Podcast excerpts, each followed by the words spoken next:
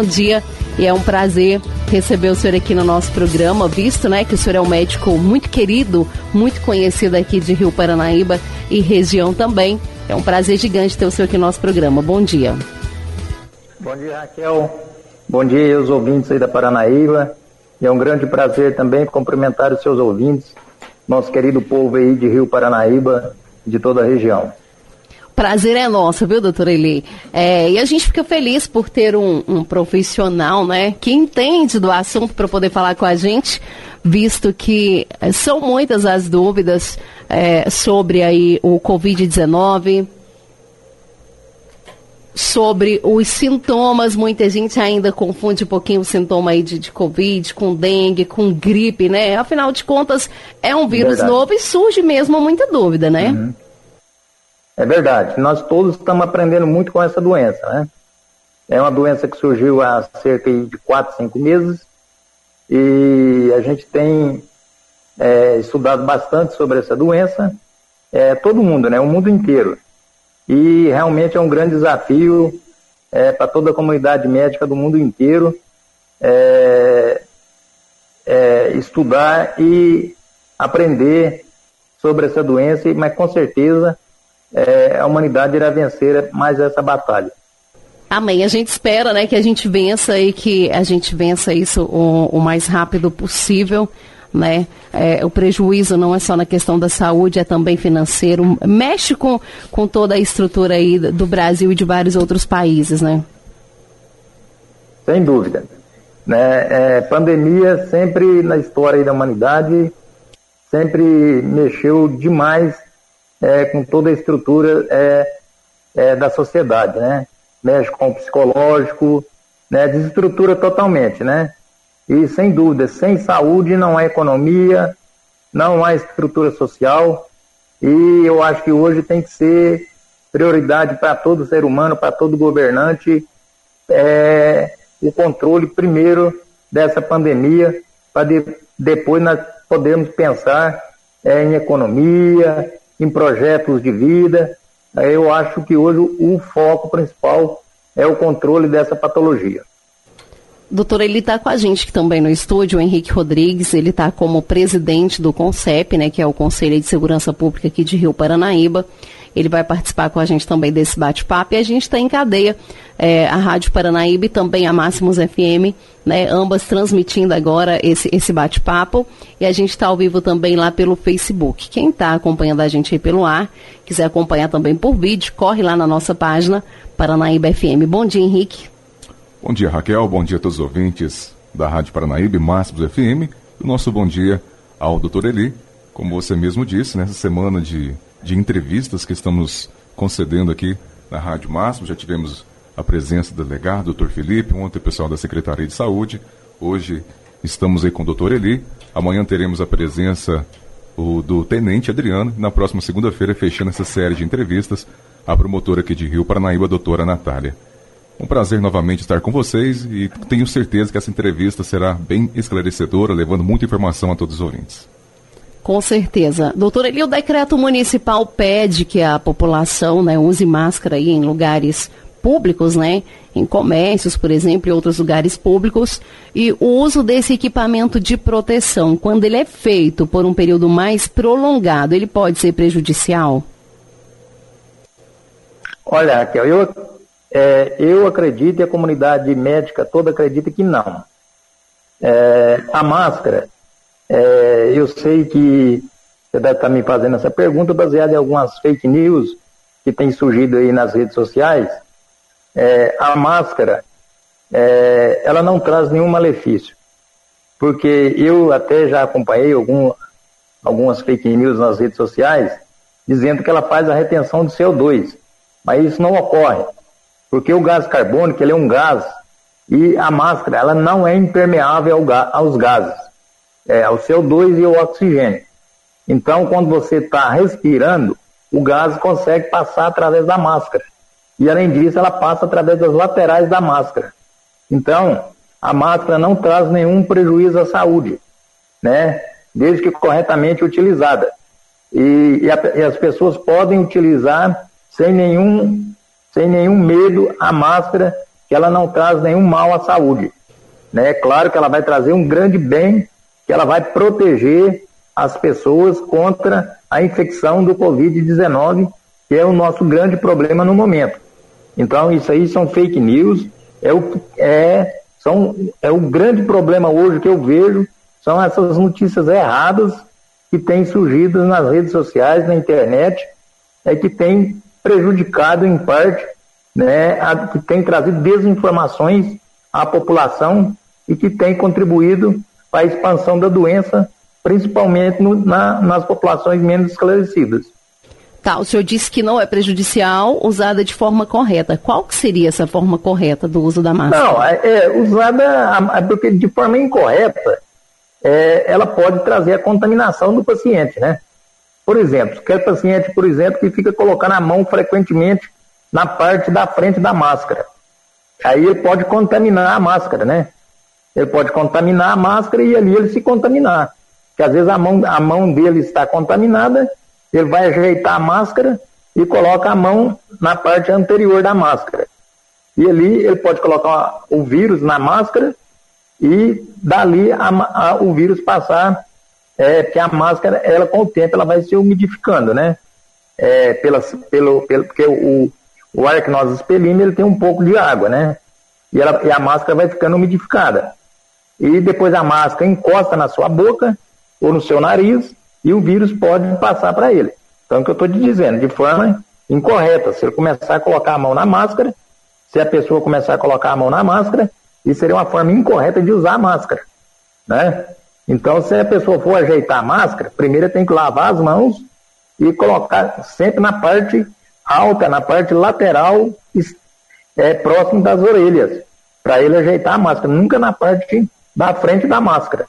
E sempre com as mãos é, após lavar ou passar o álcool gel.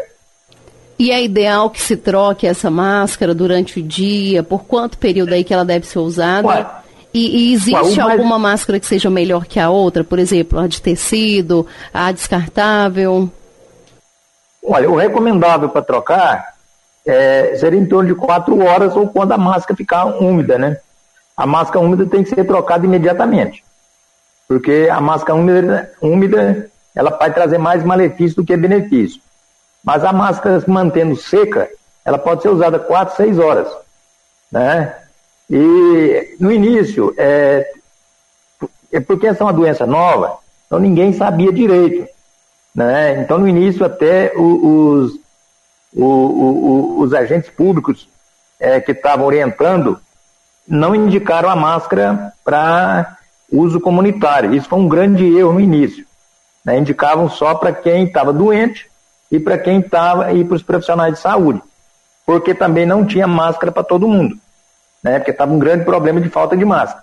Depois chegaram à conclusão por que, que a China, né, aqueles países orientais, Hong Kong, Taiwan, eles fizeram um controle rápido da doença, porque eles usavam muita máscara, né?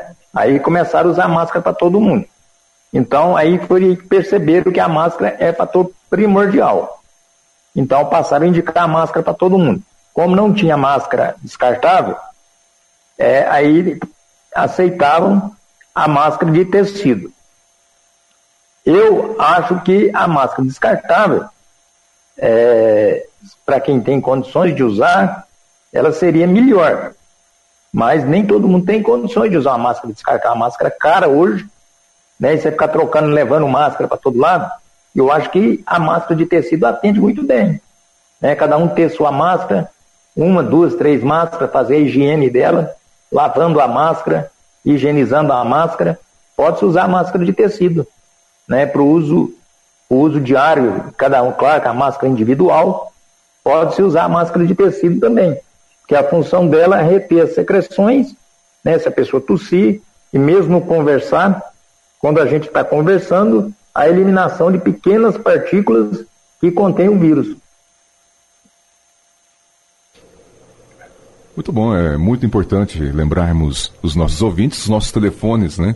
Estão liberados aí para as perguntas, tanto da Rádio Máximos, que é o 38559196, aqui o da Paranaíba, 38559195. Então é o momento do ouvinte, né, ficar bem esclarecido. As perguntas vão chegando por aqui, doutor Edi. Ah, chegou uma pergunta sobre quais são os, os sintomas né, é, realmente ditos aí do Covid-19 e como ele é transmitido. É, é, essa patologia é uma patologia, como nós já dissemos, é uma patologia nova. Inicialmente pensava que era simplesmente uma pneumonia, uma gripe que evoluía com a pneumonia, né? Então seriam os sintomas de uma gripe com a pneumonia, mas é, os sintomas são muito diversos. Né? Então, se você pegar lá, o sintoma mais comum seria febre, né, que daria em torno de 80% das pessoas, é, é, uma dor no corpo, né, tosse, esses seriam os sintomas mais comuns. Mas se você for ver, 80% das pessoas não tem sintomas, ou, ou tem uma leve indisposição, né, mas tem outros sintomas é, bem atípicos. Tem um sintoma que é muito característico, que é a perda do olfato.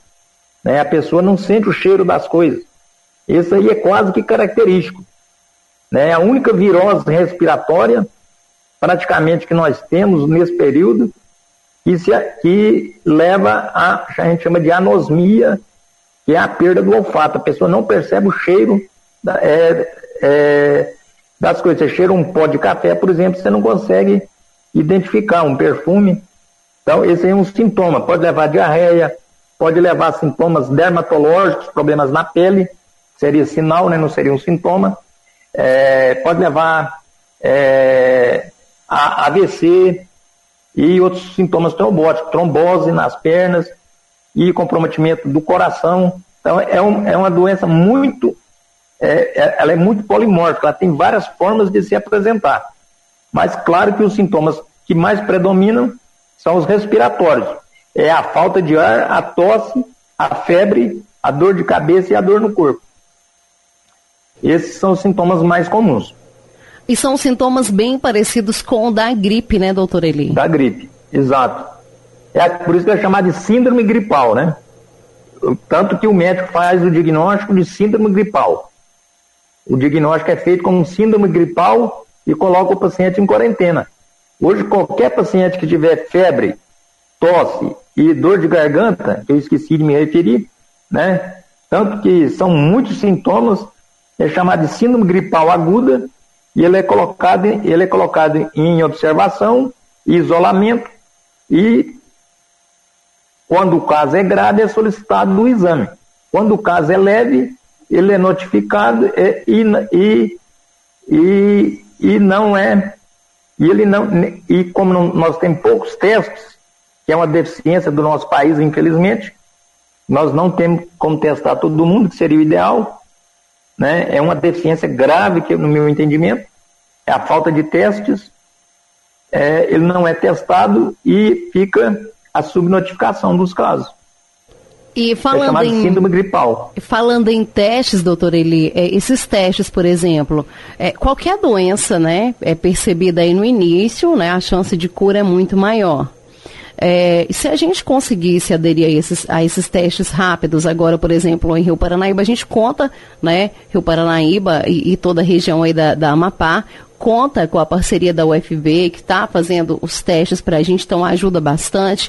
Eles têm uma quantidade até significativa de, de, de testes disponíveis já, e estão tentando conseguir outros mais, que eu acredito que atenda aí é, a demanda aqui de Rio Paranaíba. Por que, que a gente não, não poderia aderir a esses testes para até evitar né, que, que o, o caso o coronavírus se agrave no paciente e ele precise aí de outros suportes mais e, e automaticamente vá dar mais gastos para a saúde.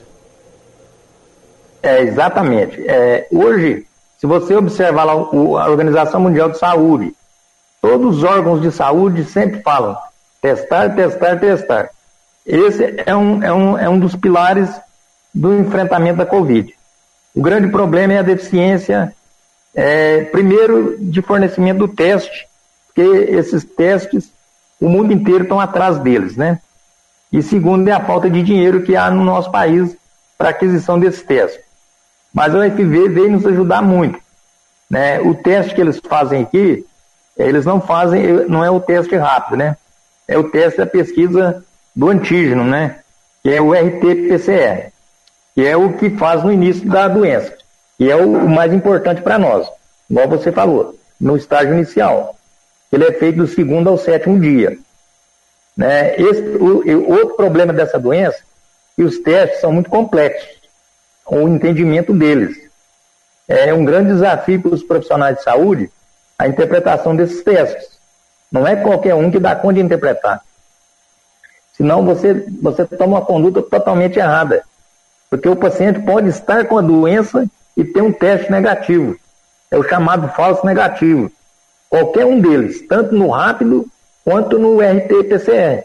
E nós tivemos um caso aqui em Rio Paranaíba recentemente, que o paciente estava com a, com a patologia e teve um RT-PCR negativo, e que só foi detectado no exame de anticorpos, que é o chamado, que pode ser também chamado de teste rápido. Então, é, outra, é, outra, é outro desafio para os profissionais de saúde se atualizarem na interpretação desses testes, porque eles são complexos a interpretação. Eles são bem complexos. Tem que saber pedir o teste, qual momento, qual teste pedir, porque caso contrário, você pede o teste e o teste não resolve nada para você. Você pode tomar uma conduta errada e não proteger a sua população. Doutor, ele é, acontece de às vezes dar negativo, né? E, e, ser um falso negativo, como o senhor disse. Acontece também de testar positivo e ser um falso positivo?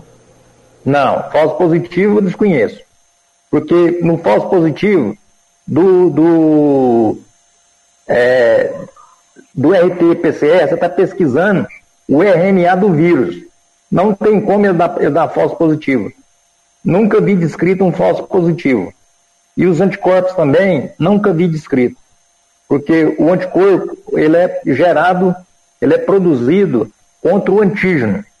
Pelo menos não tem descrito falso positivo até hoje não vi nenhum caso descrito. Então, esse exame é, é, é chamado o valor preditivo positivo dele é muito alto. Então, se ele deu positivo, ele é, o valor preditivo positivo é quase 100%. Não vou falar que é 100% porque os estudos estão muito recentes ainda. Mas ainda não vi descrito nenhum falso positivo. Então, quando ele dá positivo, nós podemos, até hoje, a confiabilidade é praticamente 100%. Agora, é o contrário do teste da AIDS. Porque o teste da AIDS é o contrário. Quando ele dá negativo, você pode ficar tranquila. Então, não, meu teste deu negativo e eu estou tranquila. Pelo menos fora do, do, período da janela imunológica. Né? Porque às vezes você contraiu uma AIDS hoje, faz o exame amanhã, você pode dar negativo. Né? E sempre tem esse detalhe. Mas é, se você ter um, uma relação, um, uma contaminação por exemplo, há 15 dias e faz, há 20 dias e faz o teste a dar negativo, acabou. Já essa patologia não, é o contrário. O perigo é o falso negativo. É a pessoa ter a doença e dar o exame negativo. Como está ocorrendo demais. Isso aí está é, ocorrendo demais. Né? Tanto aqui como em outros locais. Por isso que está subnotificado. De vez em quando a gente vê uma morte suspeita, faz o exame e dá negativo mas é porque o exame fez o exame e fez fora do período ideal. Doutor Eli, as perguntas vão chegando por aqui. É, chegou a pergunta o seguinte: se a pessoa assintomática tem um prazo para ser colhido para fazer o exame pelo método PCR? Tem sim. Esse é um problema, porque se ele está assintomático, é, o grande problema é porque nós não sabemos exato. Eu falei que tem, mas é relativo, porque nós não sabemos quando que ele se contaminou. Né? Se ele está assintomático, você pode fazer o PCR, mas você teria que fazer o IgG e o IgM dele, que é o teste que seria o teste sorológico, para você ter certeza que ele não teve contato com o vírus.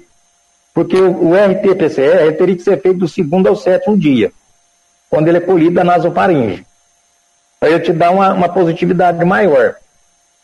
Se você não sabe quando que ele teve o contato, agora, se você sabe quando que ele teve o contato, você vai fazer do segundo ao sétimo. Por exemplo, ele tem um parente dentro de casa é, que ele teve o contato no dia no dia primeiro, por exemplo, de tal mês. Aí você vai fazer entre o, entre o segundo e o sétimo dia, após aquele contato. Caso contrário, você espera nove dias e faz o, o, o exame sorológico, que é o melhor exame para ele. Entendeu? No assintomático, o melhor é o exame sorológico. Porque ele está assintomático, não tem urgência. Você aguarda um pouco mais e faz o sorológico. Agora, no sintomático, como ele está ele tá sintomático, aí você tem que saber rápido se é, porque você tem que começar o tratamento o mais rápido possível. Quanto mais precoce o tratamento, maior a chance de, de cura do paciente. Apesar que nós não, não existe um tratamento específico, né? Mas já existem protocolos que quanto mais precoce você começa o tratamento, melhores são os resultados, né? Uma outra pergunta, doutor Eli, o tratamento contra o Covid-19 deve ser iniciado logo no início dos primeiros sintomas, mesmo antes da confirmação? Olha, nós temos, nós temos vários nós temos vários protocolos de tratamentos, né? É, cada hospital, cada serviço tem os seus protocolos, né? Frequentemente nós entramos, nós temos conhecimento dos protocolos. Eu tenho conhecimento aqui dos protocolos, das clínicas de Ribeirão Preto, da USP de Ribeirão, de, de, do Ciro Libanês em São Paulo, que são hospitais de referência, e agora tem o protocolo do Ministério da Saúde, né, que é o do SUS. Então, cada local tem um protocolo de tratamento. Né, mas é, é, eu, até, eu até me perdi sobre a sua pergunta, se você puder repetir, por favor. Sim, faço novamente. É, o tratamento contra o Covid-19 deve ser iniciado logo no início ah, dos primeiros sintomas, ah, mesmo antes da confirmação. Exato. Isso. Exatamente. É, deve ser iniciado mais rápido, porque ele tem três fases, né? Você tem a fase da replicação viral, que é a primeira, são os primeiros cinco dias. Depois você tem, hoje, porque hoje já se descobriu que a doença do Covid, ela não é uma pneumonia igual a outra pneumonia. Ela é uma doença mais do sistema hematológico. Ela é uma doença mais trombótica, que ela, ela leva uma, uma alteração nas paredes dos vasos e desencadeia o sistema, é, desencadeia o sistema da coagulação. Então ela é mais uma doença da coagulação sanguínea. Então você tem que entrar com, com os anticoagulantes o mais rápido possível. E esse mais rápido geralmente é em torno do quinto dia. Através de uma série de exames que tem que ser feito para ver o momento exato de iniciar esse tratamento. E, posteriormente, se for piorando, você vai entrar com a, com a anticoagulação plena, que é uma, um, um, um anticoagulante bem mais intenso. E isso tem que ser feito em ambiente hospitalar. Não pode ser feito em casa. Né? Tem que ser feito. Isso é o que é feito, por exemplo, nos hospitais de referência em São Paulo, em Ribeirão Preto. Eu vejo aqui, nos meus grupos que eu tenho com meus colegas que formaram comigo é, na minha turma, nós man, man, mantemos um, um, um, grupo de WhatsApp e que a gente discutimos é, todos os dias o tratamento dessa patologia. E eles vão me passando, que eles têm contato, tem vários colegas é, em São Paulo que, que, participam desses hospitais, e isso é o que é feito lá hoje. Então, o tratamento é feito desde o início, né, com, com os anti-inflamatórios, né, é, desde o início. Cada, depende da fase que você pega o paciente. Às vezes você não pega o paciente no primeiro dia. Né? E, e tudo baseado no, no, como o paciente se apresenta. Então ele é individualizado. É, depende do, de como o paciente está se apresentando. Doutor, ele hoje no, no Jornal da Itatiaia, a gente tem uma parceria com a Rádio Itatiaia, todos os dias a gente entra aí com, com o jornal às sete da manhã. E hoje no jornal teve a participação de uma médica, Anise Yamaguchi, ela que é imunologista, trabalha no Albert Einstein, que é um dos hospitais referência, e ela é uma das defensoras da cloroquina, segundo ela é um medicamento barato e tem apresentado resultados muito bons. E ela até questionou, né, não, não entender por que não está sendo recomendado o uso desse medicamento, visto né, que é barato e os resultados são bons. O senhor é a favor, é contra a cloroquina? Já prescreveu em alguns outros casos, não digo do, do Covid, até porque é, ela é um medicamento aí usado ele é um medicamento usado para lúpus, já foi usado também na malária, apresentou bons resultados. E o que se questiona hoje é sobre os efeitos colaterais. O senhor, por exemplo, já prescreveu é, em outros casos aí, já que o Covid-19 é novo, né? Acredito que o senhor ainda não tenha prescrito para ninguém aí para a Covid-19. A gente espera que isso não aconteça tão cedo aqui no nosso município. E eu queria saber qual é o posicionamento do senhor sobre a cloroquina, o uso da cloroquina. Olha, é, essa colega que você se referiu, até conheço o trabalho dela, tenho acompanhado a, a, a, as manifestações dela através dos meios de comunicações. É, a cloroquina e a hidroxicloroquina, eu conheço o medicamento, né, a farmacocinética, a farmacodinâmica dela. É, é, já prescrevi, né, algumas vezes, né, principalmente no tratamento do lúpus. É, uma, é, uma, é uma, um medicamento que tem seus efeitos colaterais, mas de, do, da maneira que está sendo prescrito agora, está sendo exposto agora pelo, pelo Ministério da Saúde, eu sou contra a maneira como está sendo colocado como protocolo. Que a partir do momento que você coloca como protocolo, você está colocando que é para ser usado para todo mundo. E realmente a, tem que ser feita uma triagem para você utilizar. E eu até acredito que ela possa ter algum efeito, apesar que os estudos até agora não mostraram. Não mostraram muito benefício. Né? Tem vários estudos mostrando que não tiveram benefício, que não teve benefício é, no tratamento da Covid. Mas é, o grande problema é a arritmia cardíaca, né, que realmente ela é muito arritmogênica. Se o paciente já tem uma predisposição para arritmia, e você prescreve aquele medicamento e manda o paciente para casa, ele faz uma arritmia grave, ele pode morrer em casa. Por isso que o médico não quer assinar aquilo. Por isso que o ministro da Saúde, dois já saíram, não quiseram assinar o protocolo, porque eles sabem que eles vão ser questionados na justiça depois. Porque muita gente provavelmente vai morrer de arritmia, porque é, muita gente vai começar a usar aquilo até profilaticamente, preventivamente. É, porque as pessoas acreditam que usando aquilo vão se prevenir, vão evitar a doença. Então, esse é o temor. Eu acho que tem que ser individualizado. E, e tem protocolo já de, de, hospitais em São Paulo usando a cloroquina. Hospitais particulares. Mas individualizado. Eles pegam os pacientes, olha, e dentro do hospital, né? Que lá ele fica monitorizado. Ele fica com, com um monitor cardíaco 24 horas e deu qualquer arritmia, o monitor dispara e o médico está lá no CTI, ou mesmo seja no, no, no quarto, mas ele está monitorizado. Agora, para casa que é meu temor. Eu sou temeroso, eu não receitaria. Eu não receitaria cloroquina hoje o paciente tomar em casa. Eu não receitaria cloroquina hoje. Do, da maneira que está hoje. É, pode ser que amanhã eu mude de ideia. Hoje eu não receitaria. Eu acreditaria mais nos outros tratamentos. Agora, o paciente mais grave, né, agora, porque 80% da patologia ela é uma patologia que evolui bem, né? 80% evolui bem. 15% é 20% que tem sintomas. E 5% é a forma grave. Né? De todos os casos, a mortalidade é 1%. Apesar que a gente olha essa estatística do governo, ela está dando 6,5% de mortalidade. Mas é porque estão subnotificados os casos. Né? Se a gente pegar aquele levantamento que foi feito em Manaus, pela sorologia, deu 1%. Hein?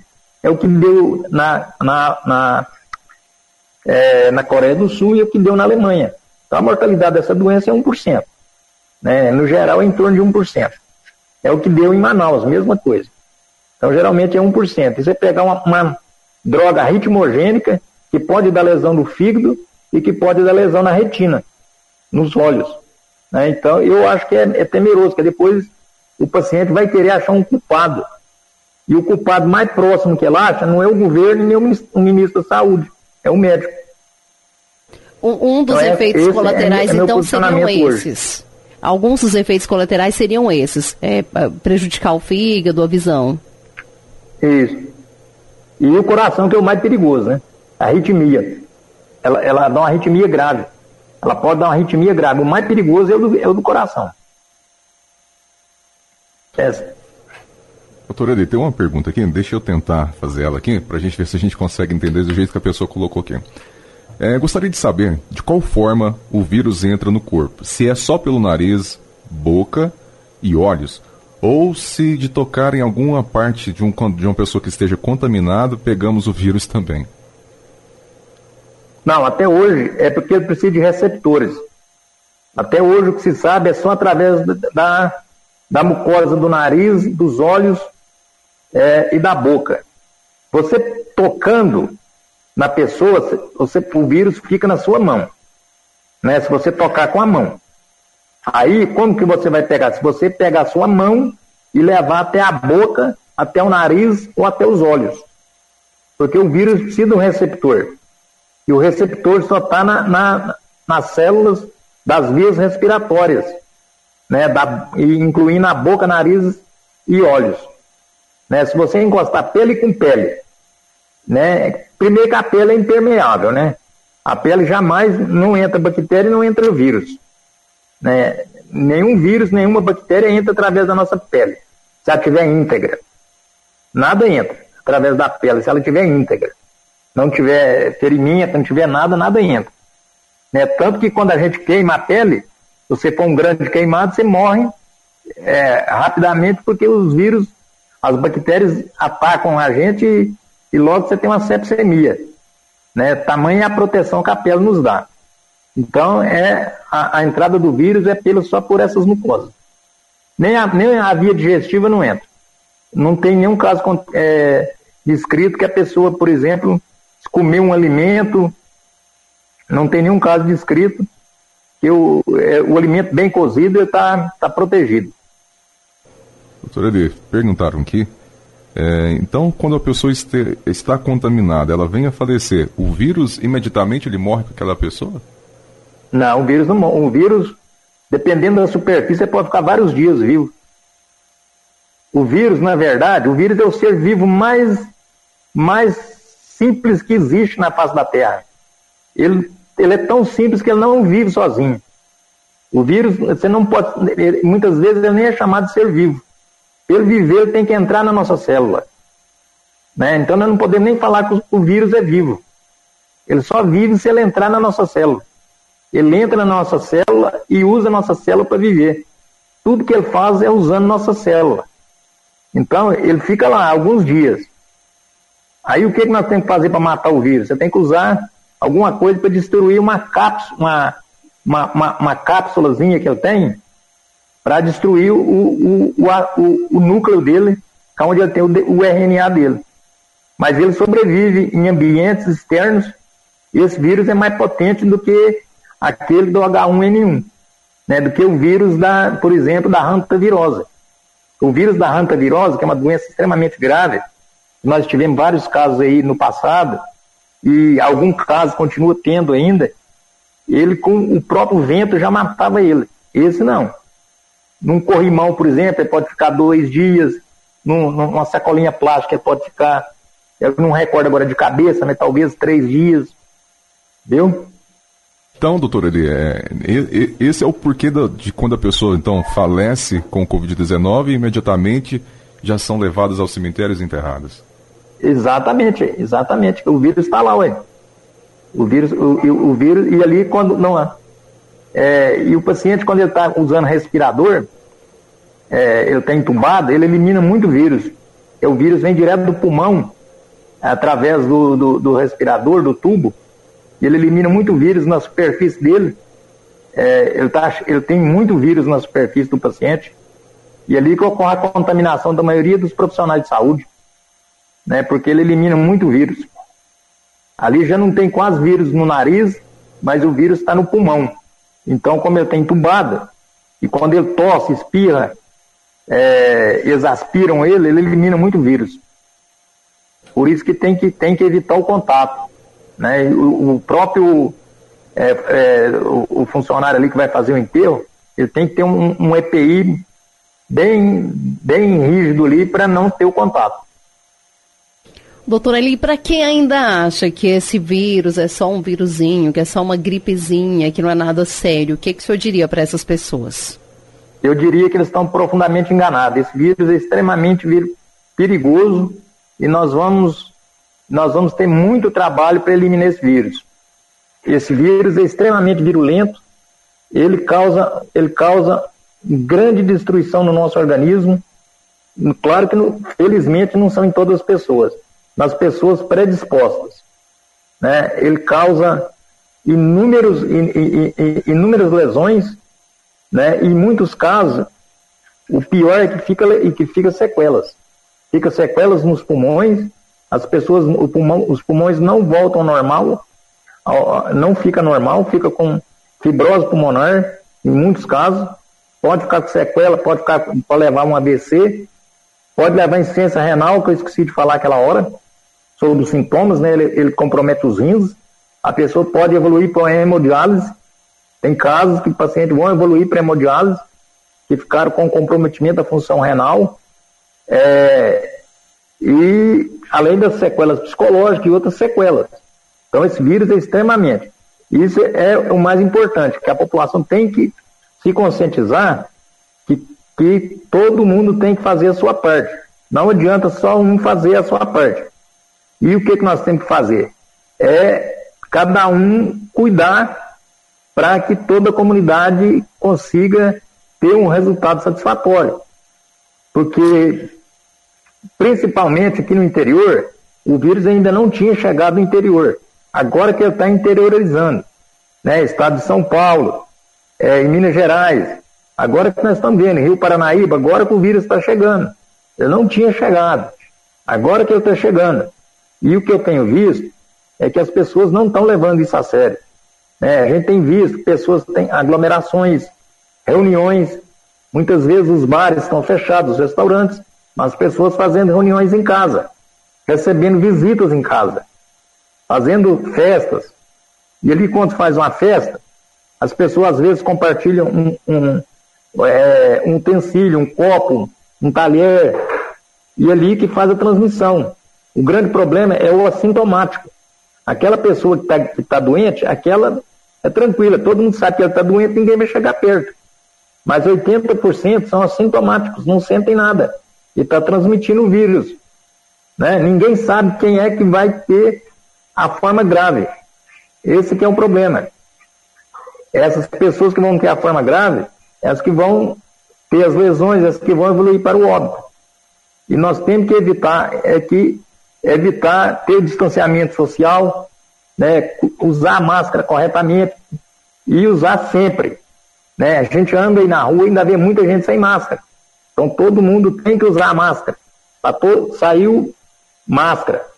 Né? Inclusive os jovens, que os jovens acham que estão imunes, não estão. Está morrendo muita gente jovem. Está morrendo, inclusive, pessoas rígidas, sem nenhuma doença. Né? É, esse é meu conselho que eu tenho para dar para a população.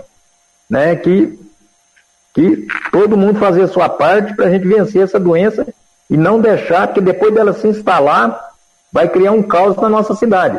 Porque a nossa região aqui não tem estrutura para cuidar de todo mundo. Não tem estrutura. Né? Patos de Minas não tem estrutura para receber os pacientes de toda a região. Nós vamos ficar sem local para mandar nossos pacientes. Doutor Eri, chegou mais aqui uma pergunta. Há outros medicamentos que podem ser usados no tratamento do Covid-19 pelo protocolo do Ministério da Saúde? Não, tem vários, vários medicamentos né, que estão sendo testados. Né, é, tão, são, são vários medicamentos. E a gente evita de ficar falando nome de medicamentos para as pessoas não. Porque pode ter uma corrida a farmácias, né? Mas estão testando vários medicamentos, mas nenhum medicamento tem efetividade os medicamentos que têm mais efetividade, até hoje, são os anticoagulantes, né? Quando começado no período correto. Né? Isso só pode ser usado em ambiente hospitalar. Não pode ser usado em casa. E, e vale lembrar, é. né, sobre a automedicação, né, doutora Eli, que ela nunca é indicada. Nunca, jamais, ainda mais nessa doença. Né, a pessoa tem que procurar, é um profissional de saúde, é um médico, né, assim que eu tiver os, os, os primeiros sintomas, qualquer febre hoje, dor de garganta, tosse, dor no corpo, tem que procurar o profissional de saúde. Por dois motivos. Primeiro, para se tratar, em segundo, para se confirmar síndrome gripal, ele, ele é, se isolar e proteger os familiares e a comunidade, porque senão o vírus vai espalhando. Então as pessoas têm que entender isso. Por que, que lá na China às vezes resolveu o caso mais rápido? Porque houve um bloqueio. Tem que haver essa, esse bloqueio da transmissão. Se não houver esse bloqueio, nós vamos criar um sério problema de saúde pública aqui na região. Porque Patos de Minas não tem, que é a nossa referência, eles não têm condições, se aqui começar a ter três, quatro casos por semana, cinco casos, nós não temos para onde mandar esses pacientes. E não adianta as pessoas pensar que um respirador, você viu que até agora eu não falei em respirador. Respirador sozinho não resolve o problema. Você não resolve o problema só com respirador. Respirador é uma das partes do tratamento. Né? Mas você tem que evitar do paciente ir no respirador. Tem que tentar tratar o paciente e evitar dele ir no respirador. E uma das maneiras é evitar dele ficar doente. Evitar dele ficar doente é fazer o distanciamento social, é usar, usando a máscara, é, é ficando em casa, evitando as reuniões, evitando, é, evitando festinhas desnecessárias. Isso não é hora da gente fazer isso agora. Né? É, realmente, é uma entrevista esclarecedora e a população com muitas dúvidas, né? E as perguntas Não, vão chegando eu, por eu aqui. estou à disposição, vocês podem ficar à vontade. É, bom dia, tudo bem? E a pergunta. Pergunta para mim sobre a seguinte questão. As escolas municipais mandaram atividades para os alunos impresso. Pegaram de volta e os professores têm trazer para suas casas e depois vão devolver para o aluno. Então, qual seria o perigo de contágio com esses papéis manuseados por muitas pessoas em contato com várias superfícies? Eu acho que é um perigo grande. Eu acho que isso não poderia estar ocorrendo. Isso aí tem que ser discutido até com o comitê de enfrentamento da Covid, e você faz parte aí, que é, é o presidente, vocês teriam que discutir isso aí no comitê, mas eu, no meu entendimento, isso aí teria que estar sendo enviado por via digital. Isso não poderia estar sendo enviado por via física porque aí está tendo contato. Esse, esse, material não poderia estar tá sendo enviado porque há um risco grande. Né? Porque a pessoa está manuseando, enviando, voltando, não poderia estar tá ocorrendo de maneira alguma. Porque isso aí é dispensável, isso aí poderia estar tá por, por, por via online aí. Eu acho que não há necessidade de enviar esse material. Né? Nós temos que evitar tudo que é tudo que é possível de se evitar agora, que não é estritamente necessário, tem que ser evitado. Né? Se, nós temos, se nós temos o meio eletrônico, vamos enviar para o meio eletrônico. Esse é meu pensamento. Eu acho que isso aí tem que ser evitado. Né? Porque se você tivesse mandando material, chegando lá, a pessoa poderia fazer uma. Aí você mandaria para o meio digital, a pessoa teria que imprimir lá e usar e não devolver né? Ou usar sem imprimir, usar lá no computador, né? E ficava arquivado lá em, em arquivo digital. Mas devolver o material ou mandar em, em eu eu nem estava sabendo desse caso aí, mas eu sou contra isso aí. É, por isso que é bom, né, essas entrevistas que estão sendo concedidas aqui na rádio, que a gente vai tirando todas as dúvidas, né? Outra que chega por aqui isso. É o novo protocolo do Ministério da Saúde, indicando o uso da cloroquina. O médico poderá indicar ou não. Caberá a ele a decisão ou ele tem que seguir esse protocolo? Não, o protocolo ontem, eu dei uma olhada no protocolo ontem. É, o protocolo ele só dá uma permissão ao médico. Ele não é um protocolo de verdade. Ele é um, um protocolo, um salvo-conduto. Ele dá uma liberação. Ele permite ao médico. Na verdade, ele não é um protocolo de verdade. Porque o protocolo em todos os hospitais que eu trabalhei, que eu estudei, o que, que, era um protocolo? O protocolo é aquilo que você é obrigado a seguir. Chegava lá, por exemplo, um caso, é, uma patologia A, por exemplo, você tinha que seguir aquele protocolo. Esse protocolo lá não, ele permite ao médico. Aí o médico lá vai lendo lá, não, o médico tem que pegar primeiro, ele tem, tem que esclarecer o paciente. Tem que pegar um consentimento pós-informado.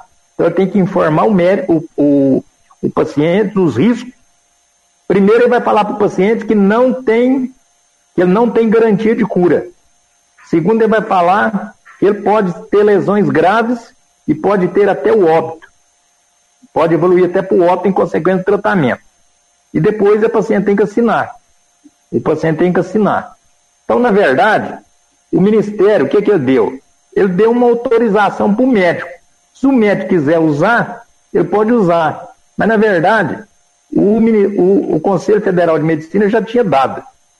Ele já tinha dado uma autorização, se o médico quiser usar, ele, pode, ele, pode, ele poderia usar. Mas isso aí, esse problema do Ministério da, da Saúde, isso aí mais é um problema político, é um problema muito complexo e que foge muito da nossa alçada médica, né?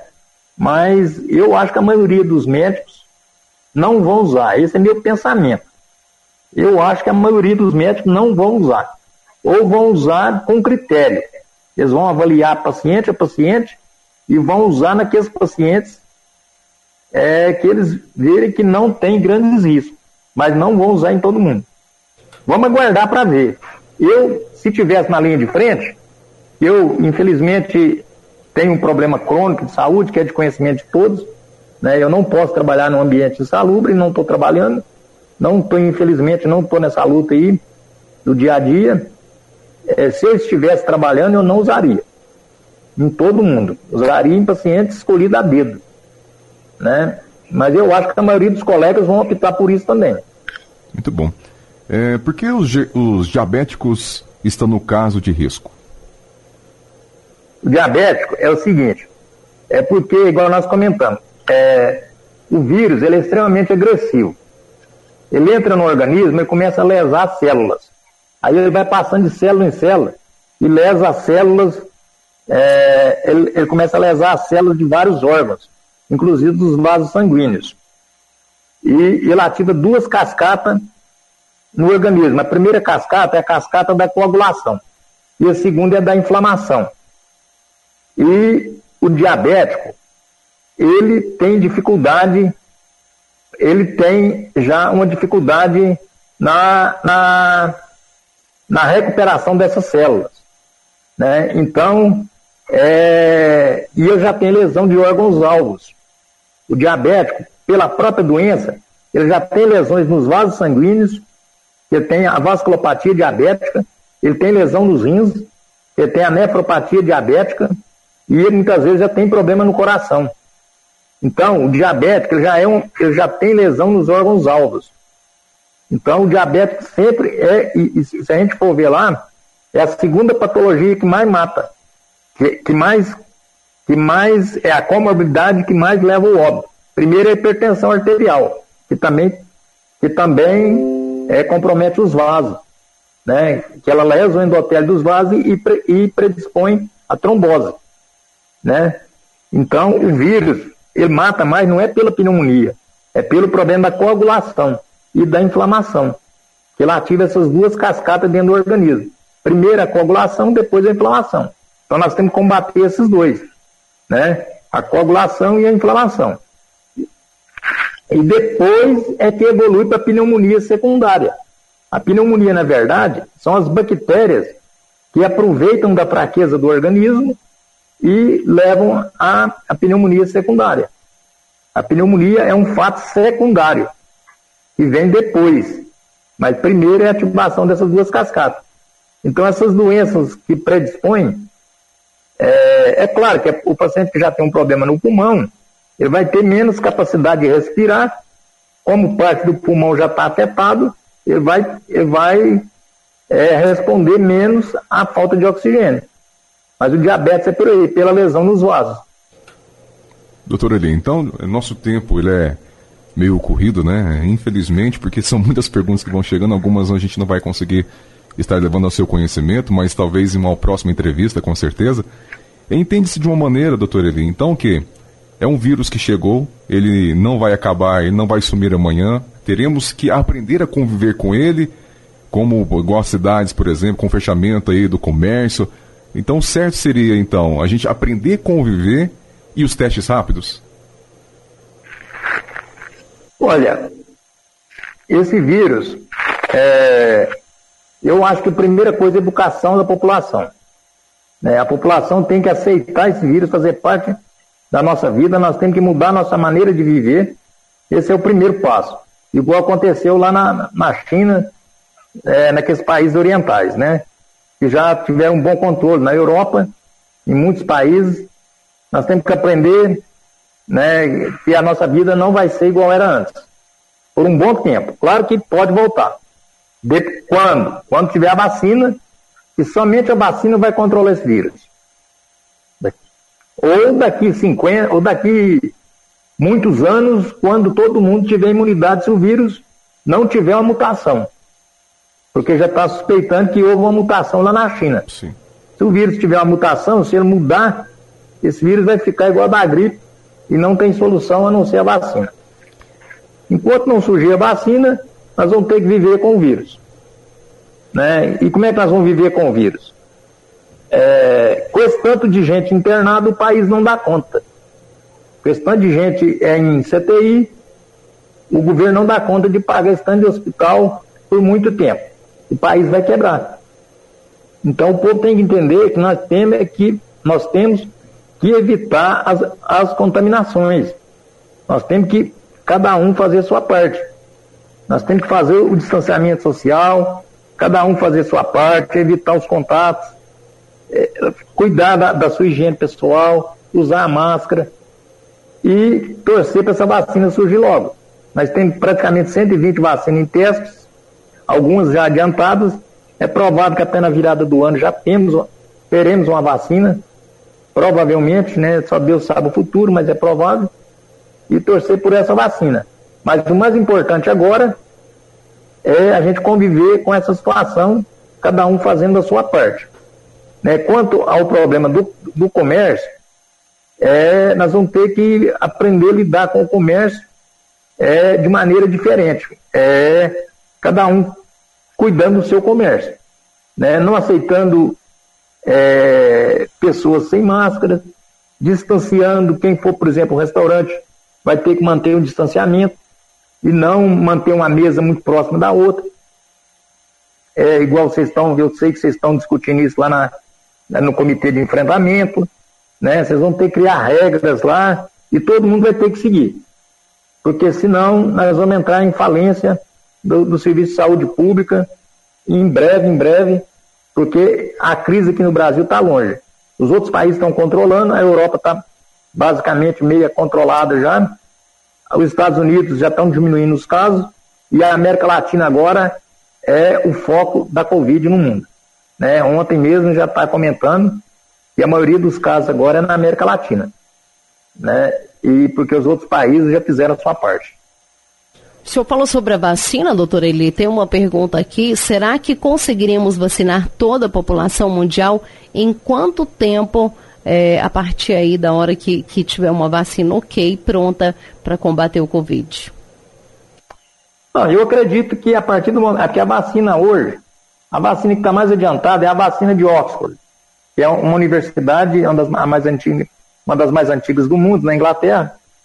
É, ela que está mais adiantada, apesar que essa semana surgiu foi uma, uma, uma, especulação da vacina dos Estados Unidos, né? É, a vacina de, de é, do laboratório Moderna né, dos Estados Unidos, é, mas a que está mais avançada é da Universidade de Oxford.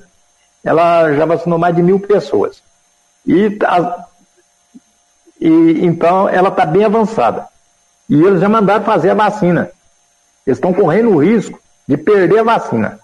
Então já tem muitos milhões de doses prontas. Eu acredito que se essa vacina for aprovada, e os resultados é para sair agora em junho e julho, eu acredito que na virada do ano nós já vamos começar a vacinar. Eu acredito que dentro de seis meses consegue vacinar o mundo. Consegue, consegue vacinar. É claro que eles não vão vacinar primeiro nós aqui, né? Vão vacinar primeiro a, a Europa, os Estados Unidos, a Ásia, né? E depois que vão vir aqui para nós. Mas ah, eu acredito que dentro de uns seis meses vacina. Né? Até no meio do ano que vem, eu acredito que nós já de deveremos, se correr tudo bem, né? se tudo der certo. Mas até lá nós vamos ter essas dificuldades aí. E, e eu, eu só gostaria de frisar mais uma vez que a Covid está chegando para nós aqui. E agora? Até agora nós não tivemos nada. Agora é que ela está chegando.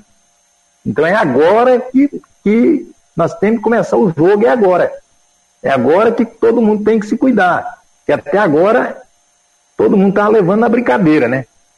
E agora que nós temos que pegar firme na, na prevenção para a gente não acontecer com a gente o que está acontecendo em São Paulo, no Ceará, no Nordeste, nos outros estados no Nordeste e no Norte. Uma última pergunta, doutora Eli. Quem tem inflamações nos nervos com tendinopatia crônica é um caso de risco grave? Não, tendinopatia crônica não. Se for tendinopatia. É... No início achava que, por exemplo, quem tinha deficiência imunológica era, era, era risco. Depois foi ver que não. Quem tem, quem, quem tem esse tendinopatia crônica, até hoje, se pode pegar lá nas listas das doenças, das doenças que predispõem, tendinopatia não está entre, as patologias que predispõem. As doenças mais comuns é hipertensão, né, a hipertensão, diabetes, problemas, é, problemas renais e problemas do coração e de pulmão. São as doenças mais importantes. E, e casos de câncer, né? Mas essas são as doenças mais incomuns, mais que está em quimioterapia, né? Muito bem, doutor Eli. É, nosso tempo realmente ele chegou-se né, ao final, mas tem só, eu gostaria aqui de levar os parabéns, a pessoa mandou sim. É, gostaria que vocês parabenizassem o doutor Eli, pois ele é uma referência de saúde na nossa região, muito esclarecedora a entrevista dele. Parabéns a todos. Então é isso aí, né? A gente gostaria, viu, doutor Eli, de agradecer você, principalmente nesse momento aí, estamos em cadeia com a Rádio Máximos FM. A partir de agora, a gente passa a transmitir o Padre Reginaldo Manzotti pela Máximos FM. E a gente continua aqui na Paranaíba só fazendo os nossos agradecimentos. O nosso muito obrigado. É, foi uma entrevista que, com certeza, é, nós que somos leigos, teremos que até revê-la, né, para a gente aprender mais um pouco. Porque, como você mesmo disse, é algo novo e esse novo a gente tem que realmente estudar ele cada dia. E o senhor, como um grande estudioso, tem nos mostrado isso que o estudo é importante, né? Tem estudado aí todos os dias, eu acredito, e passou-se de uma forma muito esclarecedora todas as nossas perguntas. E acredito que a população de Rio Paranaíba e toda a região que está nos ouvindo é, vai levar muitos, né, muitos conhecimentos aí, não só individual, mas para toda a família, para todos os amigos, ajudando aí é, realmente, né, a enfatizar cada vez mais do perigo do Covid-19, que para muitos não chegaria aqui no interior, chegou e agora a gente tem que tomar todos os nossos cuidados. Em nome do CONCEP, já te agradeço e eu tenho certeza que teremos outras oportunidades para a gente estar dialogando novamente. Eu que agradeço a oportunidade de vocês aí e me coloco aí à disposição aí de vocês, da Rádio Paranaíba, da Rádio Máximos e de toda a população. Quando vocês precisarem, estou sempre à disposição, viu? Muito obrigado, um bom dia. A gente agradece muito, doutor Eli. Um ótimo dia para o senhor. Até a próxima, se Deus quiser. Deus quiser.